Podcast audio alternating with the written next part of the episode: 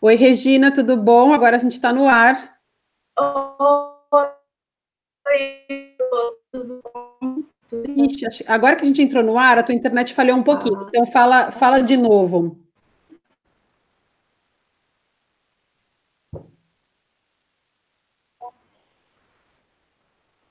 Voltou. Oi, agora estou te ouvindo, pode falar. Tudo bem? Tá. Então, tô aqui. É, agora tudo aí, bom? Eu não tudo. se você perdeu alguma pergunta. Não, só para é, só falando então que a gente está no ar agora. E, obviamente, pelo título desse hangout que eu botei aqui, Simone de Beauvoir e o Segundo Sexo, todo mundo acho que já deve ter adivinhado do que a gente vai falar. Mas antes é. de a gente entrar no, no assunto, eu só queria que você se apresentasse, é, de onde você fala, quem é você e como você se descobriu feminista. Tá. Bom, meu nome é Regina Miraz, eu estou em São Paulo, nasci em São Paulo, sou de São Paulo, e por incrível que pareça, eu acho que eu me descobri feminista lendo Simone de Beauvoir, mas eu não me nomeava como feminista. É, eu leio Simone de Beauvoir desde mais ou menos uns 11 anos, 12 anos, é, mas não o segundo sexo. eu li as obras é, ficcionais dela, as memórias. E mas foi só no meu mestrado que eu fiz na PUC São Paulo. E eu tive uma professora que era daquelas feministas que falavam indivídua na sala de aula, sabe? Assim. E aí eu percebi que tinha uma não fazia muito sentido eu acreditar em tudo aquilo, mas não me nomear feminista. Então foi a partir dali que eu percebi que tinha essa incoerência, né? Tá. Mas o que que então, mesmo eu digo que eu sou feminista, acho que a partir de 2007. Tá. É, mas eu fiquei curiosa agora. É, mesmo sendo só as obras ficcionais, como é que você chegou até a Simone de Beauvoir? Porque eu também leio desde muito pequena. Mas eu lia, é. tipo, coleção Vagalume, Agatha Christie, depois eu passei a ler Sidney Sheldon, ainda adolescente. Mesmo, é, como é que Simone de Beauvoir chegou até você, ou você chegou até ela? Então, é uma história até engraçada, porque, assim, eu, eu tinha um acordo com a minha mamãe, que era de ela me deixar comprar um livro por mês. E aí eu ia na livraria e comprava o que eu achava que era legal. e aí eu vi o Memórias de uma Moça Bem Comportada, que eu falei, bom, é um livro sobre adolescência, algo assim, né?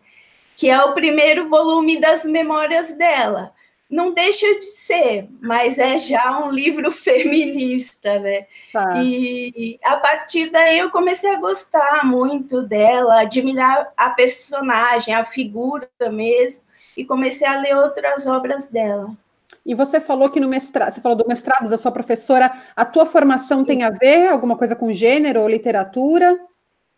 Então, é, eu sou formada em jornalismo e ciências sociais, e fiz o mestrado em ciências sociais e o doutorado em ciências sociais. E aí, no, doutor, no doutorado, eu fui estudar a obra dela. Tá. E então, deixa eu dar um contexto para as pessoas aqui. É, eu cheguei até você, a gente chegou uma até a outra pelo Instagram, né? Você tem um Instagram que está aqui no título também, que é o Simone de Beauvoir 70. E esse número 70 não está aí por acaso, está aí porque é o, o, esse ano, esse ano ano passado, esse ano, esse ano. 2019, é, os 70 anos da publicação do Segundo Sexo. E você mantém esse perfil, assim, eu nunca vi um perfil tão focado assim, no tema, no segundo sexo, na Simone, super pedagógico, e você está promovendo é, uma, uma leitura coletiva e que as pessoas, incentivando que as pessoas leiam e tirem dúvidas. E, enfim, é muito aberto e muito, muito legal. Então, eu queria saber o que, que te levou a abrir esse perfil, porque é um, é um trabalhão, né? É, eu não achava que seria tanto trabalho, mas é assim, mas a ideia foi aproveitar mesmo esses 70 anos para divulgar mais Simone e o livro principalmente. É, eu pensei muito assim, eu fiz o meu, meu doutorado, estudei essa mulher pra caramba, e assim, o que eu vou, vou fazer com esse conhecimento, né? É, eu não dou aula, então eu queria. E também eu acho que eu queria levar para fora da academia um pouco é, a discussão sobre a obra dela. E aí surgiu essa ideia do Instagram. Mas, é, como você falou, assim, o objetivo é ficar bem focado nela mesmo, né? E aí as pessoas começaram a ter dúvidas sobre outras obras, outra a história, as curiosidades da vida dela. E aí o conteúdo que eu produzo é meio focado nisso. E o segundo sexo é super emblemático, né? Você, mesmo assim, você, a pessoa pode nem ser tão envolvida com feminismo, ou nem talvez se achar feminista, mas é muito provável que ela já tenha ouvido falar da, da citação da famosa, né? É, não se nasce mulher, torna-se, e aí uma coisa leva a outra, você fica sabendo que é do segundo sexo, que é da Simone de Beauvoir, que, e ela é, um, ela é um ícone feminista, e a gente fica, fica meio apavorada, porque você fala, ah, eu, eu tô interessada pelo feminismo, eu devia ler Simone de Beauvoir, aí você se dá, você vê isso na livraria, aí você abre ele e fala, não, vou ler, tranquilo, aí você abre ele e você lê uns parágrafos e você fala, caceta. É, não é fácil, né? Não é uma leitura fácil, eu não li ele assim, desse jeito, eu li um, um, um pequenininho, assim, com alguns destaques dele. E aí, uhum. quando eu vi a tua, o teu incentivo desse ano de ler um pouquinho de cada vez, eu falei, ai, ah, vou ler. E aí, falhei miseravelmente, ainda nem, nem comecei a ler. É, é um objetivo de vida. Mas é, você tem alguma opinião sobre por que, que essa citação se destacou, o não se nasce mulher, torna-se? Por que, que isso se tornou a Simone de Beauvoir? Simone de Beauvoir se tornou isso? É, bom, essa frase é muito repetida, né, como você mencionou agora, e o que acontece é assim, essa, essa frase é muito feliz, né? O momento que ela escreveu isso, ela teve um, uma luzinha de gênio, assim, ali, né? E o que, que ela queria com aquela frase? Ela queria meio que resumir o, o volume 1 do livro, né?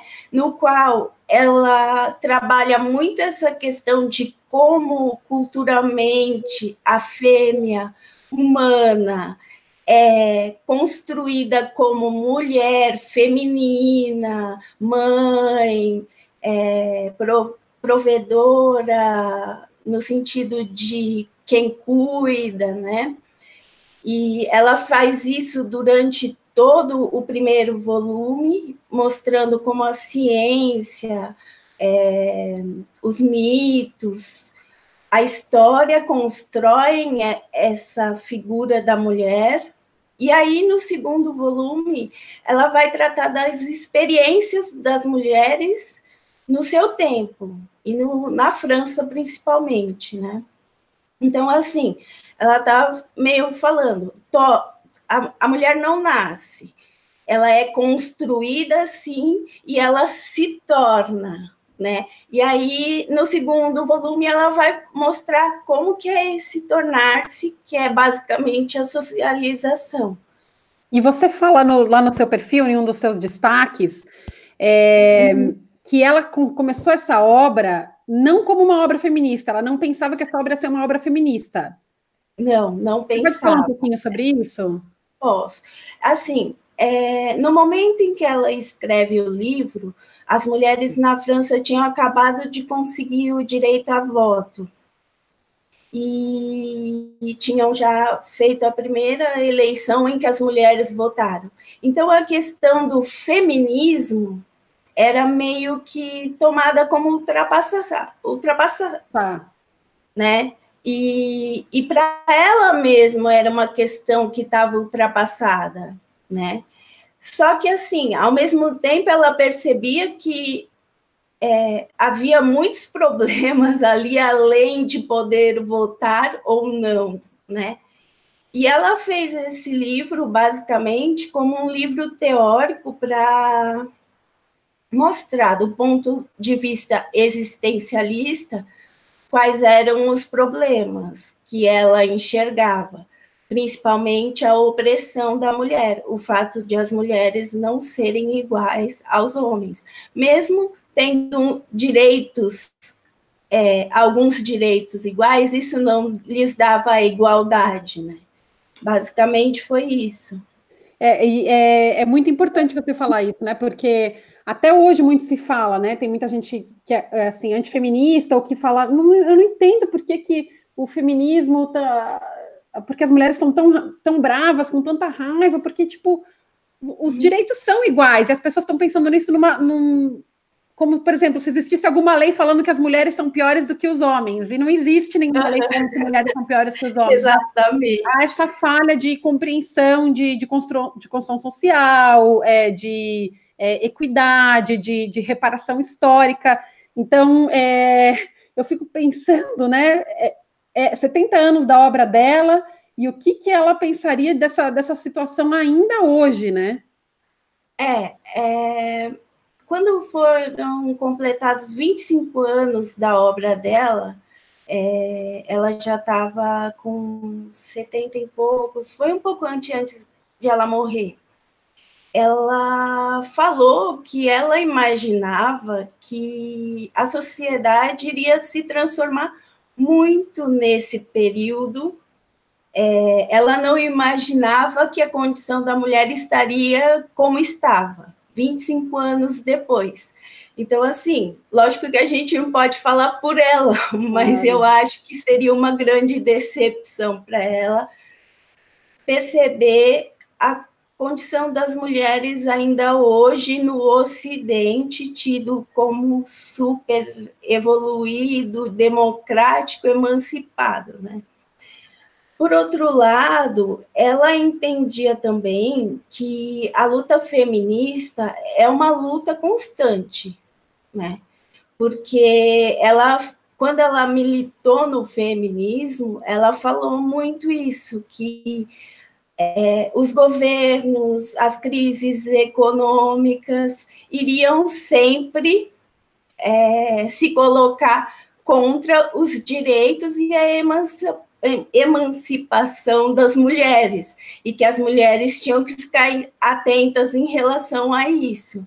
Então, assim, ela tinha muita consciência disso, né? Que é, não é uma, uma conquista tão fácil como ela pensou no passado. Né? Então, é, é, é, interessante que você tenha falado isso, que essa é uma outra citação, mas talvez nem tanto conhecida das pessoas no geral, mas mais das ativistas feministas, né? Que sempre que tiver uma crise, qualquer crise, os primeiros direitos a serem retirados vão ser o direito das mulheres, e é uma coisa que a gente está é, sentindo na, na pele agora, né? É, Exatamente. É muito impressionante é. isso. Você falou. Ah, desculpa, te cortei, Regina. Pode Não, falar. Ela tinha uma visão que era bem à frente, assim, né?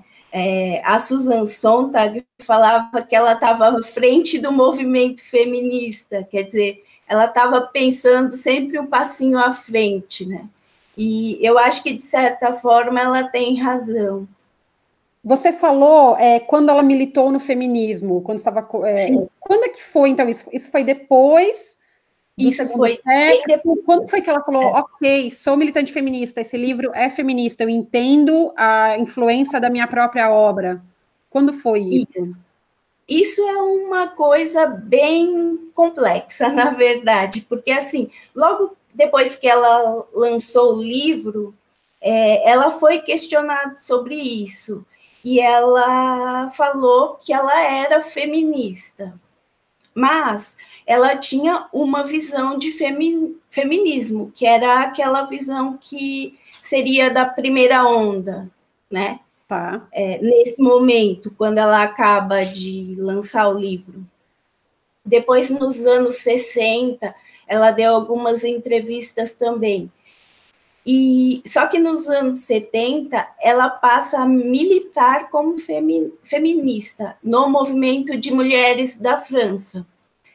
E aí é, as pessoas falam, ah, ela só se assumiu feminista nos anos 70.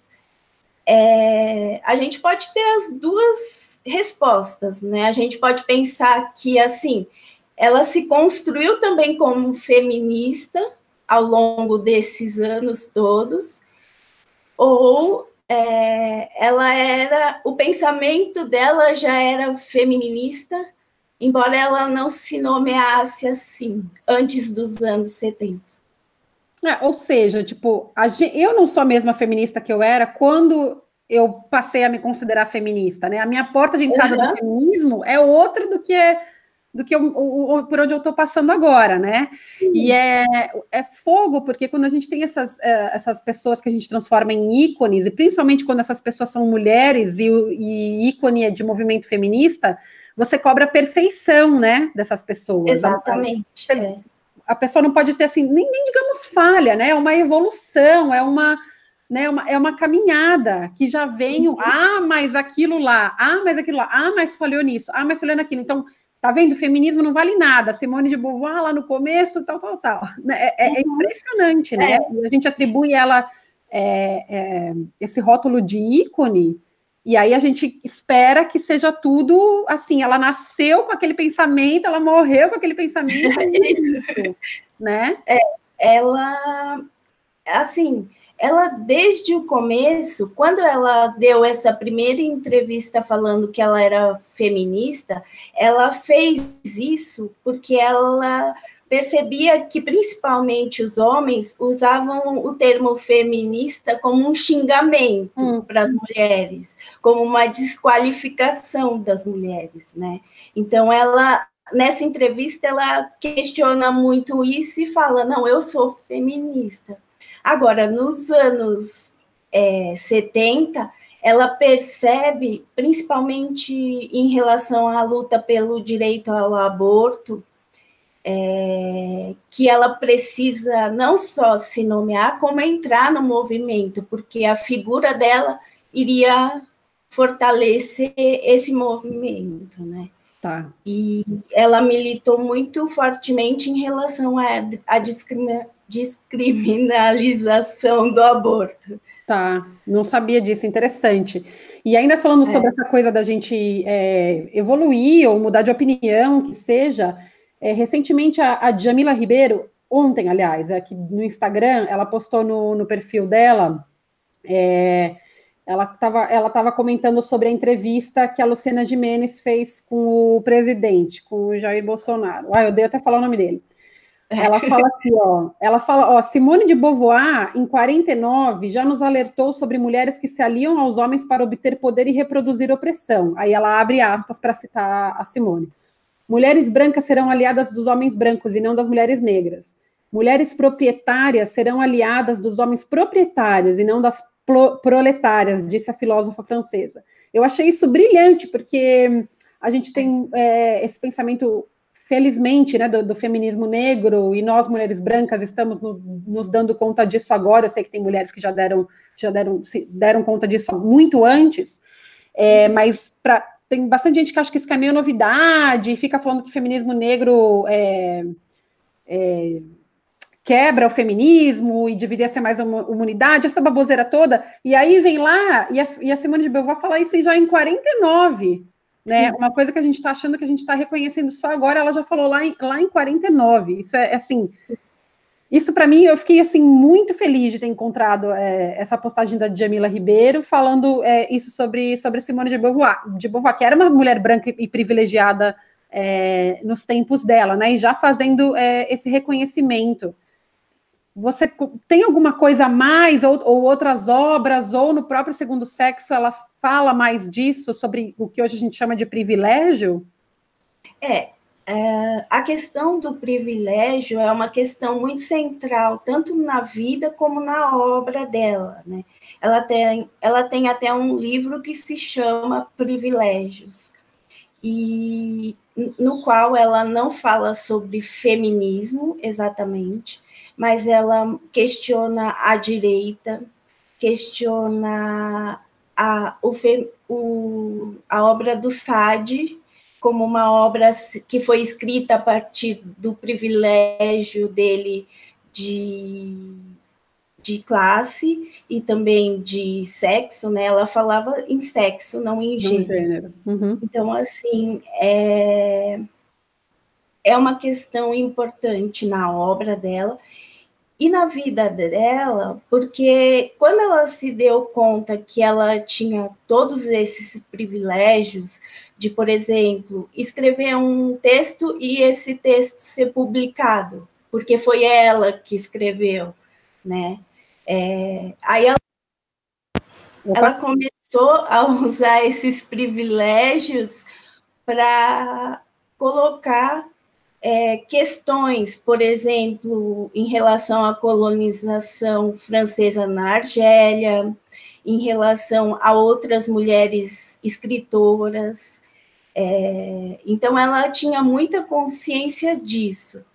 É, em relação à população é, de imigrantes na França, principalmente, né, imigrantes argelinos, e que era a questão que para ela nos anos 50, que foi quando ela meio que percebeu isso, ela começou a lutar e depois nos anos 70 também, quando ela entra para o movimento feminista, é um pouco no sentido de colocar o privilégio que ela tem em favor, principalmente da causa do aborto.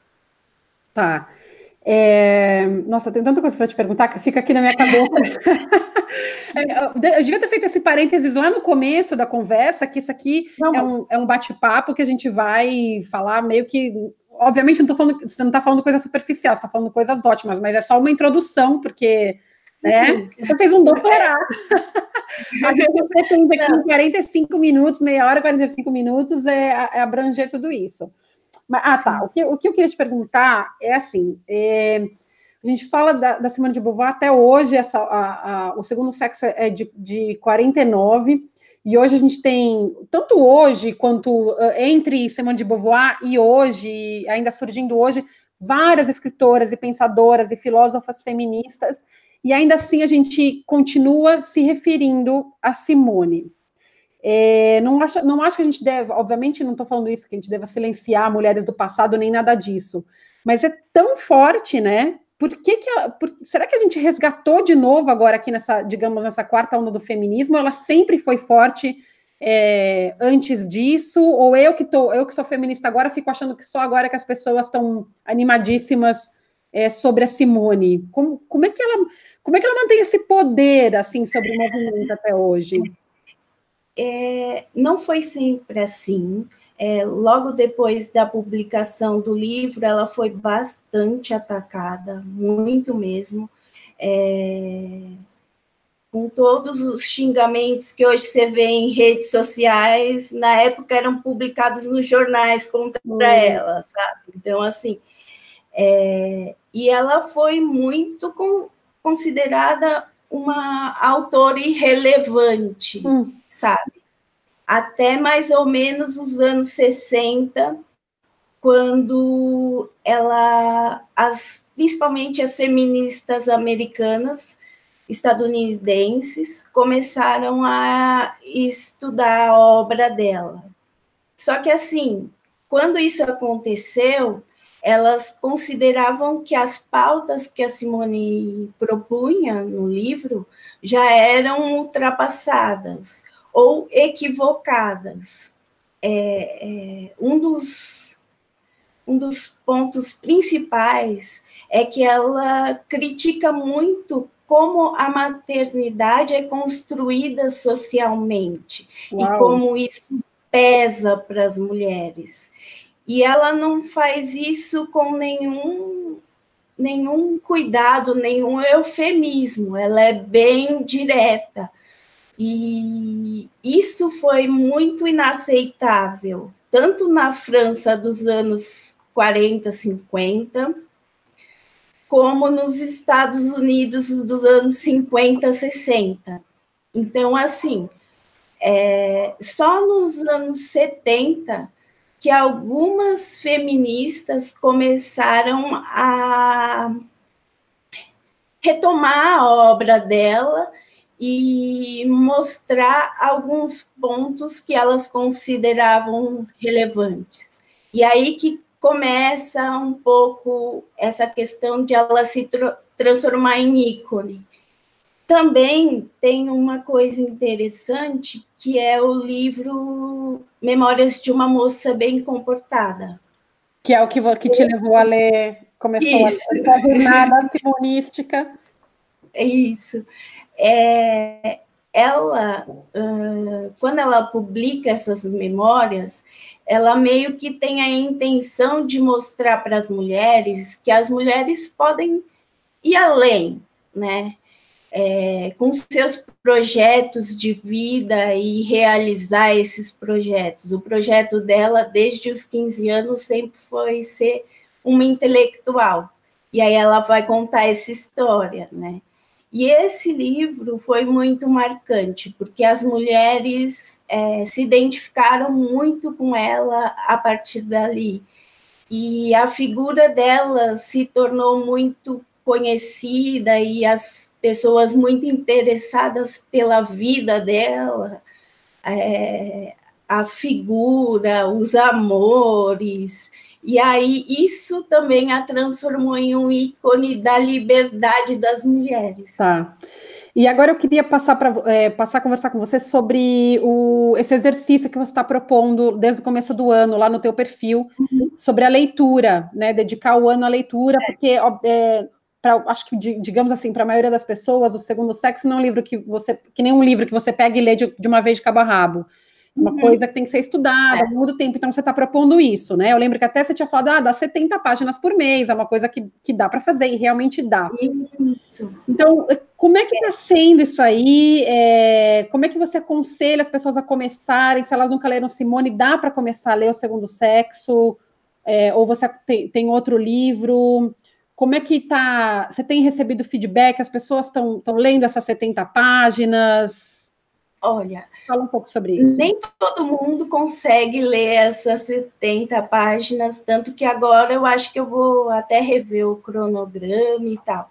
Mas assim, o feedback que eu, o feedback que eu recebo é muito positivo no sentido de que as mulheres se identificam muito com a obra e acham a obra muito atual. Que isso é muito interessante, né? É, tem uma pesquisadora da obra dela, chama Stella Sandford, e ela fala que esse livro vai ser atual enquanto existir violência contra a mulher, enquanto, enquanto existir salários diferenciados, enquanto as mulheres forem as responsáveis por quase todo, todo o trabalho de cuidado do mundo, né? Então, é, é por isso que as mulheres hoje se identificam com esse texto. Ela está falando de tudo isso ali, né? E então o feedback que eu, o feedback que eu tenho recebido é muito esse. Mas é, eu entendo que não é um livro, livro fácil e precisa mesmo ser encarado com calma e com estudo, né? Porque são 70 anos que nos separam. É um livro de filosofia. Ela pensou como um livro de filosofia. Então, também tem isso, né? É, o que eu acho interessante para quem quer entender a Simone é começar, talvez, com as memórias dela, porque ela faz um retrato muito profundo do mundo intelectual no momento em que ela está escrevendo todas as obras dela. E isso permite a gente entender um pouco da filosofia, do, do pensamento dela, do Sartre, e algumas diferenças entre eles. E aí o segundo sexo realmente fica mais fácil para você entender. Tá. Tem alguma passagem ou mensagem do segundo sexo que você acha que não é muito conhecida e que deveria ser mais conhecida? É, algum pedaço especial que te toca e que você acha que as pessoas não ouvem falar tanto, justamente por causa do Não Se Nasce Mulher, torna-se. Alguma coisinha ali, eu sei que eu estou te colocando agora, pegando de surpresa falando isso, né? É um livro imenso, você não vai lembrar de todas as passagens dele. Mas se você lembrar, se não lembrar, tudo bem. Eu acho, assim, é, a introdução do primeiro volume é um texto considerado até histórico.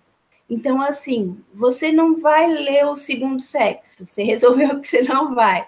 Lê a introdução do primeiro volume, porque ali ela coloca muitas questões, é, desde o que é uma mulher até qual é o, o papel da mulher no mundo intelectual, é, como as mulheres são silenciadas, como elas têm dificuldade em acessar é, uma série de possibilidades, né? Então, assim, e eu acho que quem lê a introdução vai ficar interessado pelo resto do livro, né? Mas não é na introdução que está a, a famosa citação, né? Não, a famosa está no segundo volume, no primeiro capítulo. Ele, ela abre o primeiro capítulo.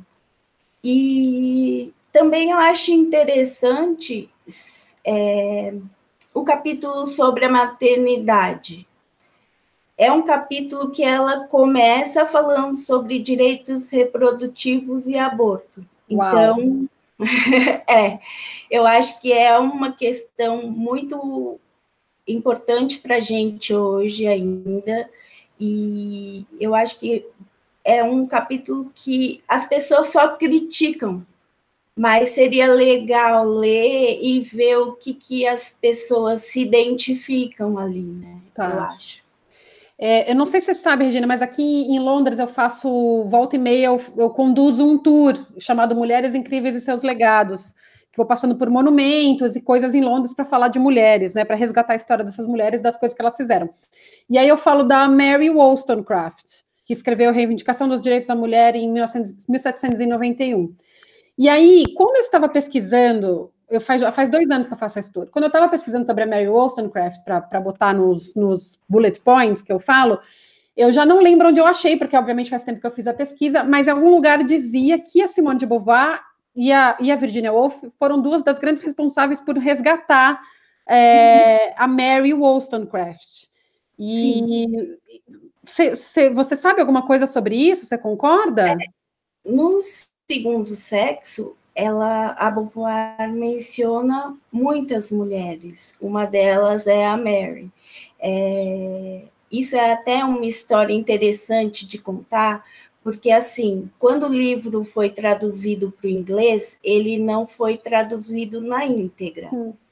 E a primeira edição do, do, Segundo Sexo em inglês saiu em 53, 53, e a partir daí, até 2011, é, só foi publicada essa edição que é com cortes. 2011.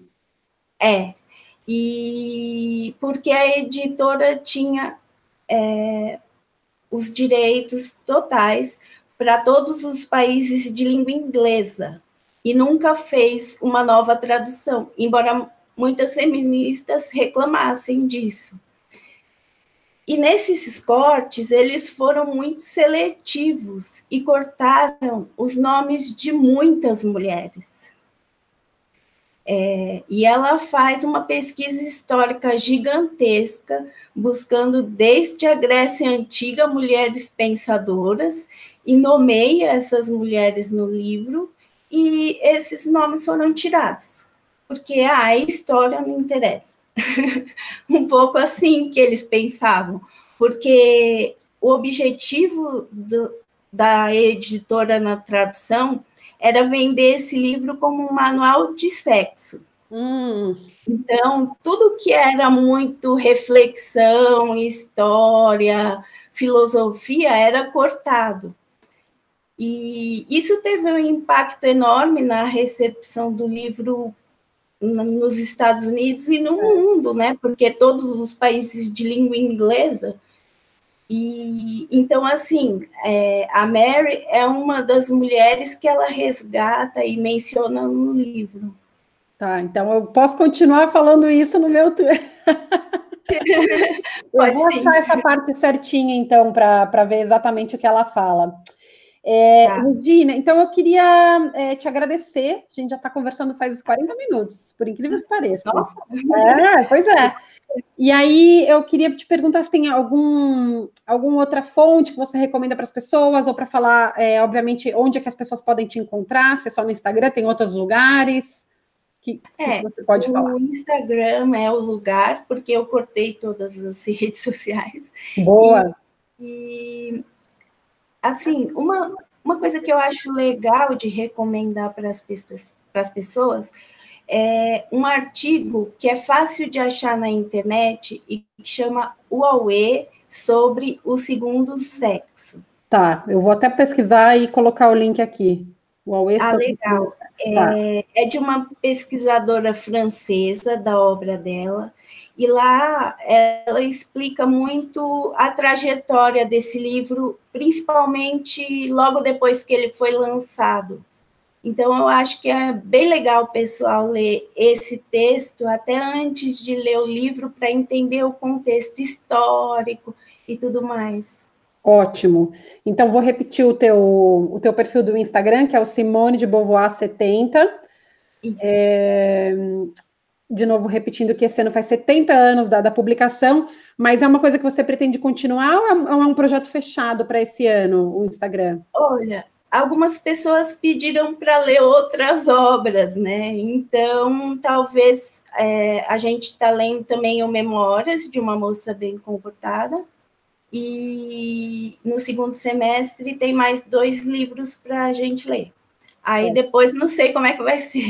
Ah, uma coisa de cada vez, né? Não vamos ficar pensando daqui a um tempão.